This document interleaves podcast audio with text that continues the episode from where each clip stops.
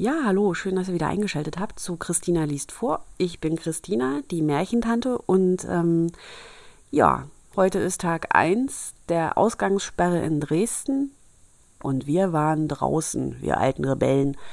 Wir waren aber mit Social Abstand draußen und haben niemanden ähm, gefährdet. Wir sind schön in Reihe und Glied mit den Fahrrädern in die Heide gefahren, haben uns dort ein verlassenes Plätzchen gesucht und die Kinder durften Stöcke und Steine schmeißen und ein bisschen laut rumbrüllen und wir haben mit dem Gaskocher Picknick gemacht und äh, als wir dann alle ordentlich durchgefroren und ausgetobt waren, sind wir wieder zurück in die Wohnung gefahren, um uns wieder aufzuwärmen und weiterhin Abstand zu halten zu allen anderen. Ich fand, das war ein gelungener Tag bisher ähm, und fühle mich auch etwas erholter und nicht so eingesperrt und eingezwängt, wie sich das zwischendurch manchmal anfühlte. Ähm, ja, ich hoffe, euch geht's gut. Fürs Vorlesen heute habe ich Schneeweißchen und Rosenrot ausgesucht. Ähm, mochte ich als Kind schon, wie alle anderen, die alle anderen Geschichten, die ich bisher gelesen habe, auch. Äh, ich hoffe, es gefällt euch auch. Lehnt euch zurück, macht die Augen zu, lasst euch ein bisschen einsunseln und ähm, viel Spaß. Schneeweißchen und Rosenrot. Eine arme Witwe, die lebte einsam in einem Hüttchen, und vor dem Hüttchen war ein Garten, darin standen zwei Rosenbäumchen. Davon trug das eine weiße, das andere rote Rosen, und sie hatte zwei Kinder, die glichen den beiden Rosenbäumchen, und das eine hieß Schneeweißchen, das andere Rosenrot. Sie waren aber so freundlich und gut, so arbeitsam und unverdrossen, als je zwei Kinder auf der Welt gewesen sind. Schneeweißchen war nur stiller und sanfter als Rosenrot. Rosenrot sprang lieber in den Wiesen und Feldern umher, suchte Blumen und fing Sommervögel. Schneeweißchen aber saß daheim bei der Mutter, half ihr im Hauswesen oder las ihr vor, wenn nichts zu tun war. Die beiden Kinder hatten einander so lieb, dass sie sich immer an den Händen fassten, so oft sie zusammen ausgingen. Und wenn Schneeweißchen sagte, wir wollen uns nicht verlassen, so antwortete Rosenrot, solange wir leben nicht. Und die Mutter setzte hinzu, dass das eine hat, soll es mit dem anderen teilen. Oft liefen sie im Wald allein umher und sammelten rote Beeren, aber kein Tier tat ihnen etwas zuleid, sondern sie kamen vertraulich herbei, das Häschen fraß ein Kohlblatt aus ihren Händen, das Reh graste an ihrer Seite, der Hirsch sprang ganz lustig vorbei, und die Vögel blieben auf den Ästen sitzen und sangen, was sie nur wussten. Kein Unfall traf sie, wenn sie sich im Wald verspätet hatten und die Nacht sie überfiel. So legten sie sich nebeneinander auf das Moos und schliefen, bis der Morgen kam, und die Mutter wusste das und hatte ihretwegen keine Sorge. Schneeweißchen und Rosenrot hielten das Hüttchen der Mutter so reinlich, dass es eine Freude war, hineinzuschauen. Im Sommer besorgte Rosenrot das Haus und stellte der Mutter jeden Morgen, ehe sie aufwachte, einen Blumenstrauß vors Bett, darin war von jedem Bäumchen eine Rose. Im Winter zündete Schneeweißchen das Feuer an und hing den Kessel an den Feuerhaken, und der Kessel war von Messing, glänzte aber wie Gold, so rein war er gescheuert. Abends, wenn die Flocken fielen, sagte die Mutter Geh, Schneeweißchen, und schieb den Riegel vor und dann setzten sie sich an den Herd und die Mutter nahm die Brille und las aus einem großen Buche vor, und die beiden Mädchen hörten zu, saßen und spannen, neben ihnen lag ein Lämpchen auf dem Boden, und hinter ihnen auf einer Stange saß ein weißes Täubchen und hatte seinen Kopf unter die Flügel gesteckt. Eines Abends, als sie so vertraulich beisammen saßen, klopfte jemand an die Türe, als wollte er hineingelassen werden. Die Mutter sprach Geschwind, Rosenrot, mach auf, es wird ein Wanderer sein, der Obdach sucht. Rosenrot ging und schob den Riegel weg und dachte, es wäre ein armer Mann. Aber der war es nicht. Es war ein Bär, der seinen dicken, schwarzen Kopf zur Türe hineinsteckte. Rosenrot schrie laut auf und sprang zurück. Das Lämpchen blökte, das Täubchen flatterte auf und die Schneeweißchen versteckte sich hinter der Mutter Brett. Und Schneeweißchen versteckte sich hinter der Mutter Bett. Der Bär aber fing an zu sprechen und sagte Fürchtet euch nicht, ich tue euch nichts zuleid, ich bin halb erfroren und will mich nur ein wenig bei euch wärmen. Du armer Bär, sprach die Mutter, leg dich ans Feuer und gib nur acht, dass dir dein Pelz nicht brennt. Dann rief sie Schneeweißchen, Rosenrot, kommt hervor, der Bär tut euch nichts, er meint's ehrlich. Da kamen sie beide heran, und nach und nach näherten sich auch das Lämmchen und Täubchen und hatten keine Furcht vor ihm. Der Bär sprach Ihr Kinder klopft mir den Schnee ein wenig aus dem Pelzwerk. Und sie holten den Besen und kehrten dem Bär das Fell rein. Er aber streckte sich ans Feuer und brummte ganz vergnügt und behaglich. Nicht lange, so wurden sie ganz vertraut und trieben Mutwillen mit dem unbeholfenen Gast. Sie zausten ihm das Fell mit den Händen, setzten ihre Füßchen auf seinen Rücken und walkten ihn hin und her, oder sie nahmen eine Haselrute und schlugen auf ihn los, und wenn er brummte, so lachten sie. Der Bär ließ sich's aber gern gefallen, nur wenn sie's gar zu arg machten, rief er, Lasst mich am Leben, ihr Kinder, Schneeweißchen, Rosenrot, schlägst dir den Freier tot. Als Schlafenszeit war und die anderen zu Bette gingen, sagte die Mutter zu dem Bär, Du kannst da am Herde liegen bleiben, so bist du vor der Kälte und dem bösen Wetter geschützt. Sobald der Tag graute, ließen ihn die beiden Kinder hinaus und er trabte über den Schnee in den Wald hinein.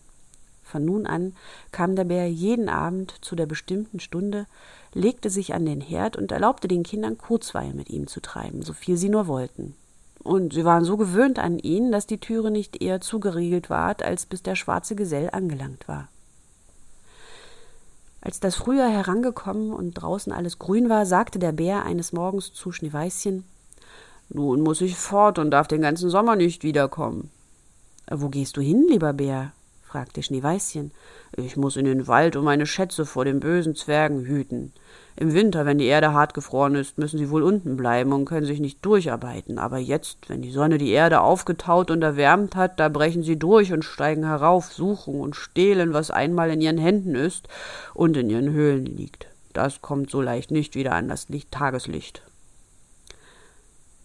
Schneeweißchen war ganz traurig über den Abschied, und als es ihm die Türe aufriegelte und der Bär sich hinausdrängte, blieb er an dem Türhaken hängen und ein Stück seiner Haut riss auf, und da war es Schneeweißchen, als hätte es Gold durchschimmern gesehen. Aber es war seiner Sache nicht gewiss. Der Bär lief eilig fort, und bald war er hinter den Bäumen verschwunden. Nach einiger Zeit schickte die Mutter die Kinder in den Wald, Reisig zu sammeln. Da fanden sie draußen einen großen Baum, der lag gefällt auf dem Boden, und an dem Stange sprang zwischen dem Gras etwas auf und ab. Sie konnten aber nicht unterscheiden, was es war. Als sie näher kamen, sahen sie einen Zwerg mit einem alten, verwelkten Gesicht und einem ellenlangen, schneeweißen Bart. Das Ende des Bartes war in eine Spalte des Baumes eingeklemmt, und der Kleine sprang hin und her wie ein Hündchen an einem Seil und wusste nicht, wie er sich helfen sollte. Er glotzte die Mädchen mit seinen roten, feurigen Augen an und schrie Was steht ihr da? Könnt ihr nicht herbeigehen und mir Beistand leisten? Was hast du angefangen, kleines Männchen? fragte Rosenrot. Dumme, neugierige Gans, antwortete der Zwerg.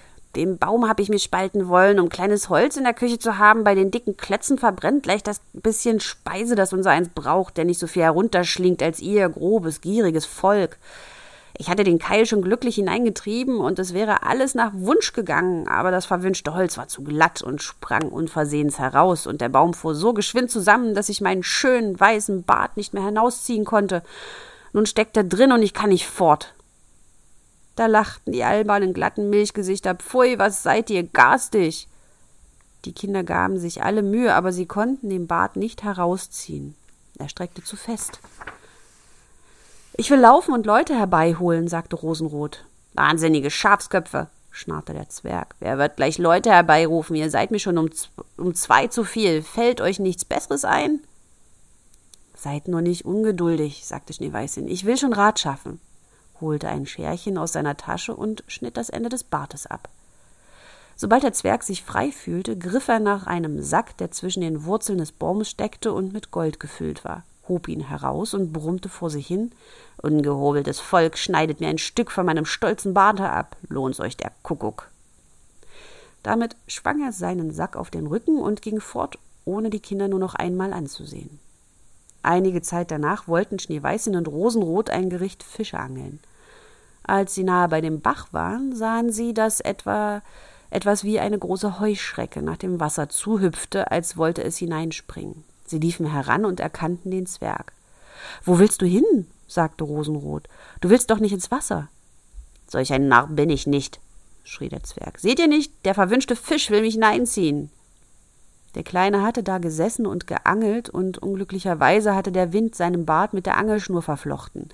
Als gleich darauf ein großer Fisch anbiss, fehlten dem schwachen Geschöpf die Kräfte, ihn herauszuziehen. Der Fisch behielt die Oberhand und riss den Zwerg zu sich hin. Zwar hielt er sich an allen Halmen und Binsen, aber das half nicht viel. Er musste den Bewegungen des Fisches folgen und war in beständiger Gefahr, ins Wasser gezogen zu werden. Die Mädchen kamen zur rechten Zeit, hielten ihn fest und versuchten, den Bart von der Schnur loszumachen, aber vergebens. Bart und Schnur waren fest miteinander verwirrt. Es blieb nichts übrig, als das Scherchen hervorzuholen und den Bart abzuschneiden, wobei ein kleiner Teil desselben verloren ging. Als der Zwerg das sah, schrie er sie an. Ist das Manier, ihr Lorche, einem das Gesicht zu schänden?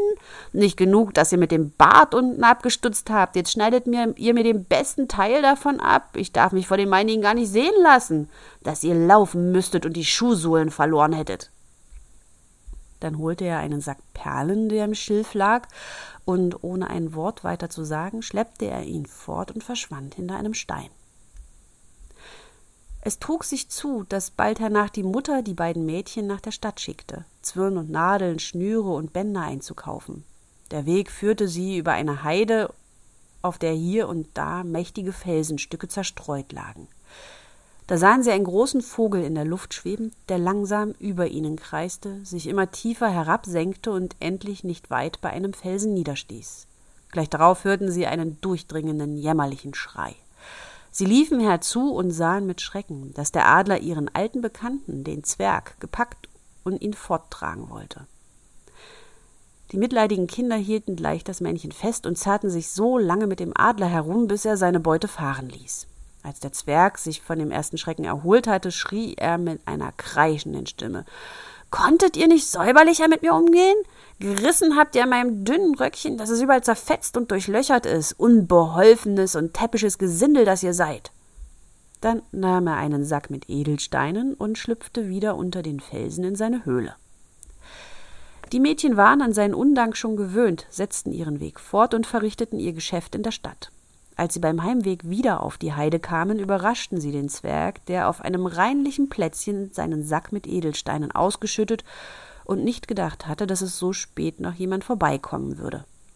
Die Abendsonne schien über die glänzenden Steine, sie schimmerten und leuchteten so prächtig in allen Farben, dass die Kinder stehen blieben und sie betrachteten. Was steht ihr da und habt Maulaffenpfeil? schrie der Zwerg, und sein aschgraues Gesicht ward zinnoberrot vor Zorn.